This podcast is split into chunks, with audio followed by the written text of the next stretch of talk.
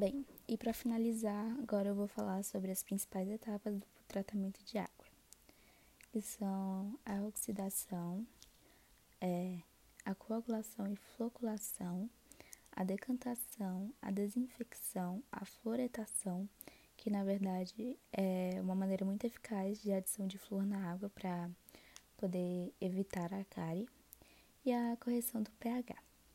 É, depois que a água passa por esses processos, ela está adepta a ser distribuída à população por meio das redes de água ou por caminhões pipas, se houver a necessidade.